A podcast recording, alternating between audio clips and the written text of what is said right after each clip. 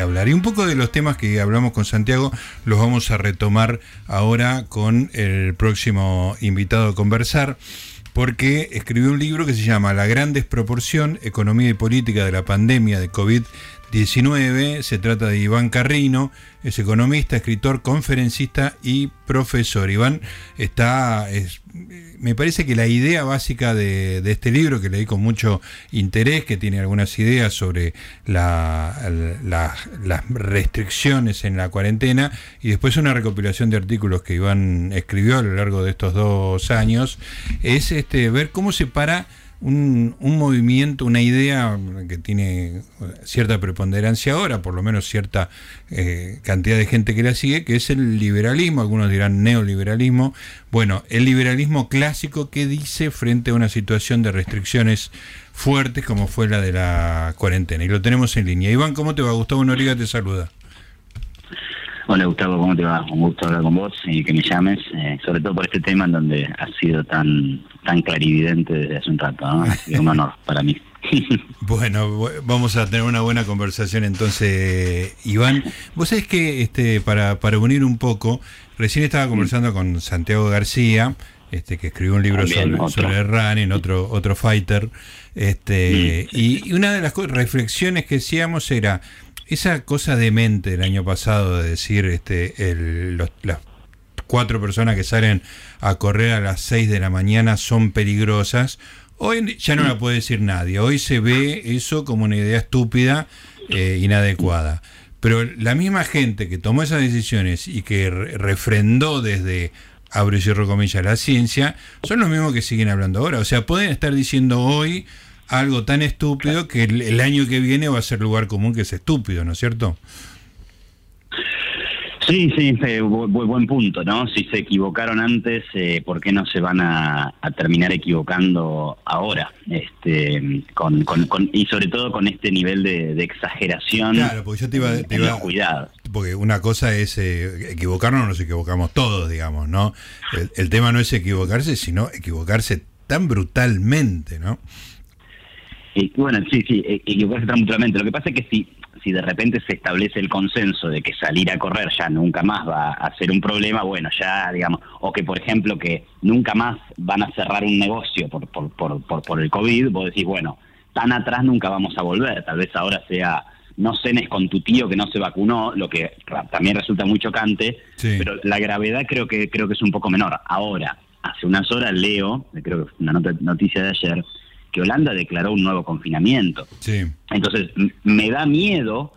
Yo escribí este libro y dije, bueno, qué sé yo, tal vez estaba un poco fuera de timing porque esto ya pasó, la gente ya está cansada y ni quiere pensar, pero de repente veo lo que está pasando en Europa y me parece que vuelve a cobrar eh, vigencia, porque en definitiva el libro, el, corazón del libro es la, una crítica a la, a la cuarentena, o sea, a las medidas de restricción de movilidad, a las medidas de restricción económica, al excesivo peso en materia de protocolos y regulaciones que le pusieron a la actividad económica y social también, ¿no? Porque, digamos, no es, acordate, bueno, las cuestiones de la reunión social, la fiesta clandestina.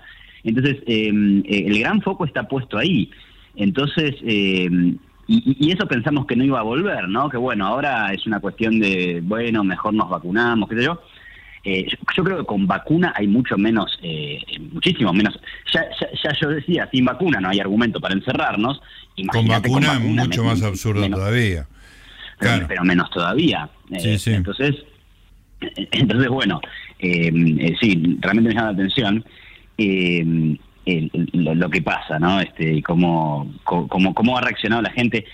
Yo, creo que quedamos además un poco, un poco mal. No, no, no me interesa juzgar las actitudes y los comportamientos de la gente que siempre tienen que ser respetados y, yo los respeto, pero mira, venía en la ruta, ahora estoy a, unos 300 kilómetros de Buenos Aires, y había una persona haciendo dedo sola en la ruta con barbijo. Y uno dice, pero a ver, eh, ¿cómo es posible si no hay ninguna posibilidad? obviamente, si querés cuando te subís al auto, te, lo vas a poner porque te lo van a pedir, qué sé yo, ¿viste? Pero eh, creo que quedamos un poco marcados con todo esto, eh, lo que es normal, porque es una pandemia, pero mi, mi, crítica y mi, gran preocupación es la sobrereacción de la gente, pero también obviamente de, los gobiernos, ¿no? con, las duras restricciones que, impusieron y los daños que eso implicó. Iván, te quiero hacer dos preguntas eh, generales sobre liberalismo y esto. Eh, después meterme en alguna de las cosas que vos decís en el, en el libro, que como te decía, lo leí con mucho interés, está cargado de datos, es sólido, se sostiene. Pero hay, hay dos cosas que te quiero comentar antes. Este, ¿Qué opinas? Eh, una de, las sorpresas para mí, digamos, ¿no? Una, una persona que no, no, no, no tiene ningún ismo, pero las ideas liberales en términos de respeto a la individualidad y todo eso me, resuenan fuertemente, digamos, ¿no? Eh, sobre todo el liberalismo clásico, digamos, ¿no? Me parece que los derechos humanos están basados en, ideas liberales, o sea que este, estoy en ese lugar, digamos, ¿no? Que me, me no hubiera adivinado jamás antes de la, de la pandemia, antes de la cuarentena, que el país más libre en cuanto a las medidas iba a ser Suecia, un país eminentemente socialdemócrata, y que los más restrictivos y casi dictatoriales fueron los que uno suponía que eran democracias liberales anglosajonas, como Australia y Nueva Zelanda. ¿A vos te provocó el mismo, la misma sorpresa?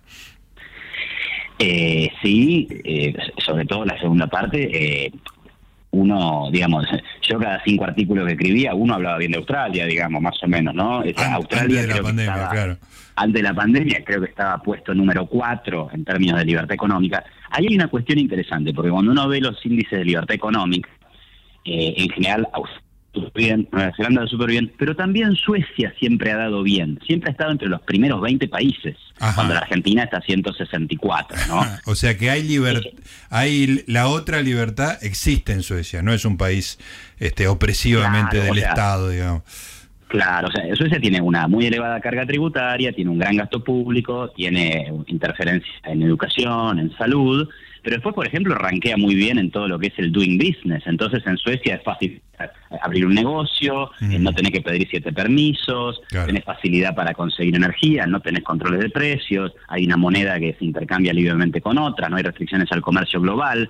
O sea, en materia de, libertades económicas, eh, es un país que donde hay muchas cosas donde que nosotros podríamos copiarle. Entonces ahí sí que tal vez no, no, me sorprendió tanto, pero sí me, me sorprendió mucho eh, que países como Australia y, Nueva Zelanda eh, tomaran decisiones tan drásticas, ¿no? Y exageradas por tanto tiempo, pero además, que esto ya eh, al margen del país, la obsesión con el contagio cero. Eso, es, eso, eso es algo absolutamente injustificable, ¿no? Porque para un gran, un gran porcentaje de la población, contagiarse de COVID era equivalente a, la nada misma, ¿no? A tener un resfrío, a estar con, con dolores, a encerrarse unos días. O ni siquiera eso. o, ni siquiera eso. Entonces, realmente buscar contagio cero, con los costos que implica, ¿no? Porque vos vas a cerrar un negocio, porque los boliches no van a abrir, porque la gente no va a hacer física, porque la gente no va a salir a un bar, no va a ir al colegio. Bueno, esos costos tenés que compararlos con los beneficios del supuesto contagio cero. Y ahí es cuando la cuenta no va por ningún lado. ¿No? claro. Eh, la sorpresa no tiene explicación. ¿Vos tenés alguna explicación de por qué salieron disparados para ese lado? ¿Algo, histórico? ¿Algo se te ocurra? No, no, no lo he investigado mucho. Supongo que los gobiernos de ambos países hoy son más socialdemócratas y no, viste que ahí se dividen entre los más conservadores y los más socialdemócratas. Supongo que eh, hay gobiernos socialdemócratas ahora eh, pero, pero es una intuición, la verdad que no. no, sí, tengo, entendido que además no te dejaban eh, margen porque Nueva Zelanda era claramente socialdemócrata, así progresista, pero Australia era más conservador, digamos. Así que este, fue algo que atravesó a toda esa zona de una manera increíble, ¿no? Y bueno, y, la otra cosa que, un poco de relación tiene con esto, con la, el tema de la libertad económica y todo eso, yo sentí el año pasado, digamos que los referentes liberales, digamos, más fuertes, este, ponerle Milei y José Luis Esper, este, no estaban haciendo un punto por ahí Esper fue un poco más enfático, pero no estaban haciendo un punto fuerte del tema de la libertad individual. Siempre había un argumento más económico, de como que la libertad de trabajar y eso, pero no sentí que el liberalismo, digamos que si se quiere convertir en un movimiento que defienda la libertad, este, no, no, no tuvo una voz, fueron, fuimos, debo decirlo, este, voces individuales, digamos, ¿no? Eh, la tuya también, por ejemplo, ¿no? Pero eh, no, no, te da esa sensación o tenés alguna explicación de esto? Bueno, a ver, em, en el caso de, Javier Milei y de José Luis Esper, bueno, digamos, yo me dedico al, mismo rubro, ¿no? Pero al ser economistas, obviamente hicieron, naturalmente iban a hacer más foco en la parte de, la economía, pero hay un concepto que, sí que recuerdo que escucharlo a Milei, de algún, yo no, no uso el mismo, el mismo concepto, pero, pero estamos hablando de lo mismo, que él decía, el gobierno eh, que confundió el equilibrio general con el equilibrio parcial, claro, los así no se entiende nada, pero él dice, el gobierno atacó el problema como si fuera un problema de equilibrio parcial. En economía es un concepto para decir, me concentro en una cosita, pero dejo todo lo demás aparte, ¿viste? El famoso ceteris paribus. Claro. Entonces, si con, todo lo demás las demás cosas iguales, claro. Exacto. Si todo lo demás no existe, entonces sube el precio y cae la cantidad demandada. Es como, está bien, para analizar la cosa económica a veces sirve. Ahora, dejar todo lo demás era dejar, eh, era dejar de lado eh, la gente que quería trabajar, la gente que necesitaba salir a, tomar aire, la gente que necesitaba ir al colegio, las desigualdades que generó la pandemia, porque ese es un tema que... Muy poco dicho, claro. claro, los cultores de, la desigualdad hicieron una medida, perdón, los cultores de la anti-desigualdad, ¿no? los, que, los que quieren la igualdad plena entre, ricos y pobres. Los que se celebran a sí mismos como que están preocupados por ese tema. Y por la justicia social y demás, tomaron una medida que es la misma para todos, para ricos y pobres, no tuvieron la más mínima consideración sobre los recursos que pueden tener chicos que van a un colegio privado de zona norte y los recursos que no tienen los pibes que están en el conurbano o, vayas o, en un montón de colegios alrededor del país y, digamos, cerrar escuelas equivalió a cerrar la educación para un enorme grupo de la población. Bueno, en fin, eh, esta idea de equilibrio parcial versus equilibrio general es un poco eso, ¿no? Es decir, te concentraste solo en una variable, que era bajar los contagios de COVID, era que las camas de, de, terapia intensiva alcanzaran, y te importó la nada misma todo lo demás. Yo algo que digo en el, en el libro en ese sentido, que me parece que está bueno rescatarlo, es, el presidente decía, si yo me, me grabé esta frase, yo no quiero llegar a la instancia en donde tenga, en donde tenga que decidir quién se muere y quién no. Y la realidad es que él ya estaba tomando esa decisión al decretar la cuarentena.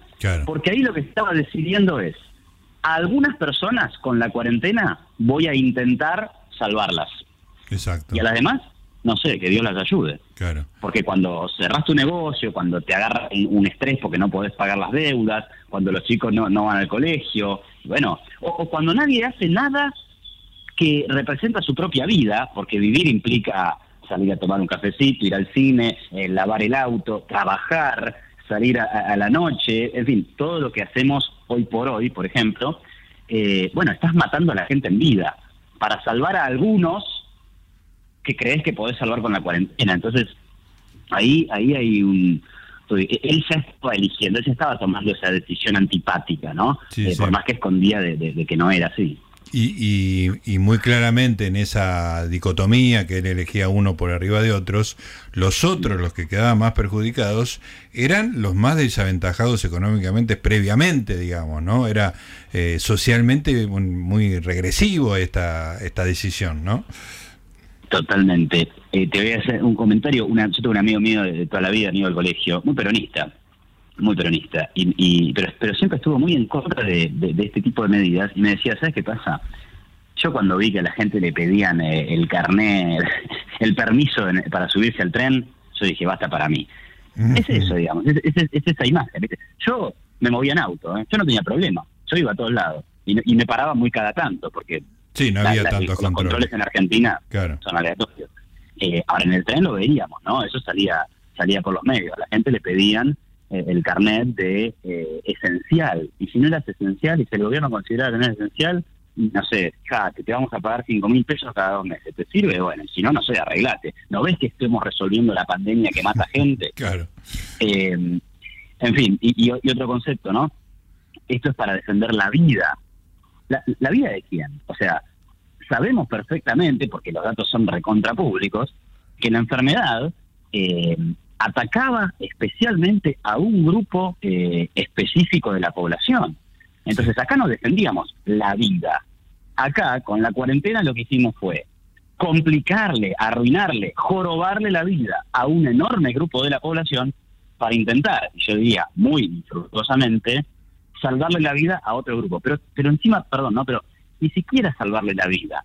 Bajarle, intentar bajarle la probabilidad de contagio y por tanto la probabilidad de muerte de COVID. Solo de COVID. Porque después también está eso, ¿no? Eh, yo en el primer artículo largo que tengo en el, en el libro, digo, la Organización Mundial de la Salud dice que la salud es un, eh, es un, estado de bienestar general, bienestar social, bienestar físico y bienestar psíquico. Y no solo la ausencia de enfermedades. Y acá nos concentramos solamente en una enfermedad, porque ni siquiera es, nos vamos a concentrar en todas las enfermedades. Nos concentramos solo en una y todo lo demás lo dejamos de lado. O sea, esto ni siquiera fue el nombre de la salud, digamos, ¿no? Eh, Iván, para, para, ir un poco a los clásicos, digamos, que, vos mm. has abrevado, eh, citás una y otra vez a von Hayek eh, y Camino de, Servidumbre. ¿Qué tiene que decir Camino de Servidumbre en esta circunstancia? ¿Y qué es Camino de Servidumbre? Bueno, Camino de Servidumbre es un, es un libro que, que digamos, lo, lo, lleva a la fama a, Friedrich Hayek, que ya era un economista conocido en los años 30 aunque pierde una batalla intelectual con John Maynard Keynes, entonces en la economía queda un poco relegado, pero después de la Segunda Guerra Mundial él dice, ojo porque nosotros le ganamos a esta coalición de, de, los nazis y demás, le, ganamos, pero estamos haciendo en economía cosas parecidas a las que a las que criticamos. Estamos centralizando, estamos creyendo que todo se resuelve desde el Estado y eso lleva al totalitarismo y eso lleva al control de la vida en general. Entonces, en algunos párrafos, la verdad es que Hayek ilumina sobre la pandemia. Obviamente, una persona preocupada por las libertades individuales, por la libertad, por el sistema económico de mercado, eh, toca algunos temas que todavía son vigentes. Por ejemplo, en un momento dice, eh, a menudo arriesgamos un montón de cosas que son muy preciadas para nosotros, pero el tema es, eh, el tema es quién toma esas decisiones, si vamos a arriesgar o si no vamos a arriesgar. Y dice, pongamos un ejemplo. Podríamos, por ejemplo, eh, bajar a cero las muertes por accidentes automovilísticos. Si estamos dispuestos a aceptar el costo de no andar más en auto. Y entonces, eso, es un poco lo que ilustra el, dilema en el que nos metió la pandemia. Es exactamente lo mismo cambiando la causa de muerte, digamos. Exactamente. De, hecho, me acuerdo que había noticias en, en mayo, abril, junio, que mostraban lo que habían caído la, inseguridad y lo que habían caído los accidentes automovilísticos. Claro, exactamente. Y sí, claro, es más, había caído el 99% de los accidentes automovilísticos. Bueno, por supuesto. Pero el tema es a qué costo. ¿A qué costo? Cuatro millones de personas que perdieron su trabajo en el segundo trimestre del año 2020. Cuatro millones de personas dejaste sin trabajo. Es gravísimo. Entonces, eh, ¿cómo da la ecuación? Cuando el gobierno vino y nos dijo, miren, este es el costo, este es el beneficio, entonces por cada persona sin trabajo son siete personas que salvamos de COVID. No sé, nunca, ni siquiera se animaron a decir eso, ¿no? Que ahí vamos a tener que decir, bueno, está bien o está mal. Eh, bueno, entonces Hayek eh, dice eso, en un momento también dice, la libertad individual no puede sobrevivir si la sociedad decide perseguir un solo objetivo.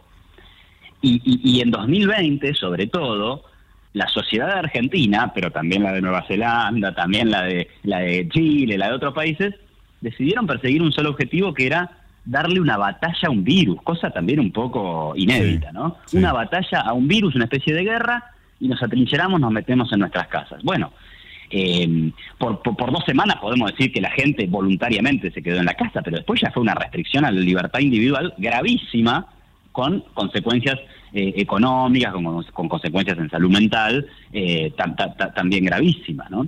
Em, entonces, nada, Hayek tiene eh, algunos párrafos que parecen escritos o que son muy aplicables para la situación actual. Ah, y otro párrafo es que él decía, bueno, al final, que, que, tiene que ver con el rol de los expertos, que creo que fue muy clave en ese sentido, dice, al final, si los expertos, entre comillas, no lo estoy citando mal, pero si los expertos le hacen creer a la gente que este es el camino necesario para seguir, entonces ¿para qué tenemos al Congreso? ¿Para qué tenemos a los parlamentos? ¿Para qué nos vamos a poder a, poner a discutir sobre, sobre lo que es la verdad revelada y la voluntad general ya expresada en el panel de expertos? Bueno, a ver, hubo una nota el año pasado, firmada por un montón de intelectuales, que hablaba de infectadura, y estamos en esa página. Es eso, digamos, es eso, es, a ver, los infectólogos, está todo bien, tendrán su rol, pero no pueden terminar decidiendo por cuestiones eh, que tienen que ver con, con las libertades fundamentales. No pueden decidir sobre la economía, no pueden decidir sobre el derecho, sobre cuestiones constitucionales. ¿no? Entonces ahí me pareció muy rescatable lo de lo de este médico que vos compartiste hace poco que estuvo en TN, que le preguntaban, bueno, Polak, Polak, le decían, bueno, ¿y vos estás a favor de, del pase sanitario? Y él dice, mirá, a mí me gusta opinar sobre las cosas que sé. Yo creo que la gente tiene que vacunar, sí, la gente tiene que vacunar. Ahora, no me pregunte sobre política. Y claro, está muy bien, eso es una posición humilde. Es una posición humilde, dice, mirá, yo sé de esto. Lo otro es una decisión que tiene con la Constitución, con el Congreso, eh, claro, incluso eso, es, una, una, cosa que eh, me acuerdo que la, hablé con, con Bon Giovanni, que te prologa el libro, que fue una de las voces más lúcidas en toda esta época, y eh, me estoy perdiendo en, el hilo de mis propios pensamientos. ¿De qué estamos? Lo de los expertos y, Pola, que, que, dice con una versión humilde. Bueno, Alejandro tiene un artículo muy interesante con cinco puntos y dice, el médico tiene un rol pero el, rol del médico llega hasta ahí. El médico puede describir la enfermedad, puede hablar sobre el contagio. Claro, claro, pero, eh, ya, me acordé eh, el hilo que había perdido, que incluso los ministros de salud, ¿no? Quirós, eh, Kreplak o lo, que a vos se te ocurra, él tiene en su accountability, a él le van a preguntar cuánta gente se murió de, de COVID, ¿no? Entonces él lucha porque no haya muerto de COVID. Entonces, si arruina la economía, eso se lo van a facturar a otro, no a él. Entonces, vos ponele que en una visión un poco sesgada, que él diga, bueno, yo peleo por esto. Ahora, él no puede decidir las políticas generales, porque tiene que haber una persona con una mirada integradora que diga, que el rol del político, digamos, ¿no? que tiene que liderar, que diga, bueno, hay un costo y el costo me lleva a tal lugar pero me parece bien que el médico diga, no, encerrémonos todos, pero no es la voz del médico la que uno tiene que seguir, porque su objetivo no es un objetivo general, es un objetivo particular, ¿no? Totalmente. Ahí, ahí, ahí, hay, hay, dos cosas que, yo te diría. Una es, eh, yo en el libro también hago una, una, una, reflexión sobre el rol de los expertos, ¿no? Eh, y creo que hay dos cuestiones ahí. La primera es, a ver, el experto también te puede decir que vos no tenés que comer muchas grasas, pero la decisión tiene que quedar en vos. Esa es la libertad. Somos adultos y tenemos que tomar nuestras propias decisiones asumiendo los riesgos y asumiendo los costos. Y en el COVID eso también aplica eh, perfectamente. Y la segunda cuestión, bueno, que es una, una cuestión más, más light, pero va, va, va, en la línea de lo que decías vos, bueno, de última tenés al experto médico, pero también preguntar al experto en economía, también preguntar al experto en derecho, ¿viste? Y hacer una síntesis de tres cosas uno de los comentarios más lúcidos de parte del gobierno, que te imaginas que no tenía muchos, fue el del ministro de Turismo Lamens, que el año pasado, eh, allá por diciembre del año pasado, que encima ya habían bajado los casos, entonces dice, bueno, sí, ya sabemos, tenemos este virus, hay un tema, pero bueno, no podemos cerrar todo, no podemos cerrar la, temporada de vacaciones por esto. Y yo dije, bravo, Lamens, al final alguien que se aviva, ¿viste? Pasaron ocho meses. Porque, porque a él, ¿por qué lo juzgaban? Por el, movimiento del turismo. ¿no? Cada uno rendía cuentas ante un juez distinto, digamos. Bueno, totalmente. Y, Guzmán, Guzmán zafa de ese problema diciendo, bueno, pero mirá cómo aumenté yo los subsidios, mirá cómo aumenté este gasto. Todo malo eso en realidad porque lo vamos a pagar después, pero en fin, qué sé yo.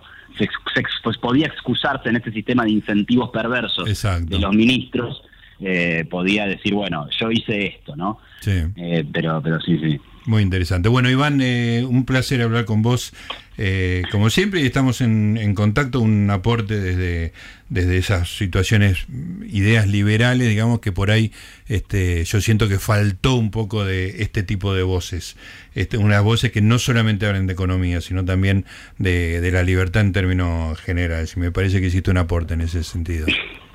Totalmente, muchas gracias Gustavo. Igual creo que eh, si algo explica eh, el último empujoncito que tuvieron los liberales, creo que fue la, la, pandemia, ¿no? Cuando la gente perdió totalmente la libertad, me parece que se enojó mucho y, terminó optando, si estaba en duda, terminó optando por las opciones liberales. Pero bueno, muchas gracias Gustavo por, por el llamado, un placer charlar con vos. Te mando un abrazo, ahí estaba.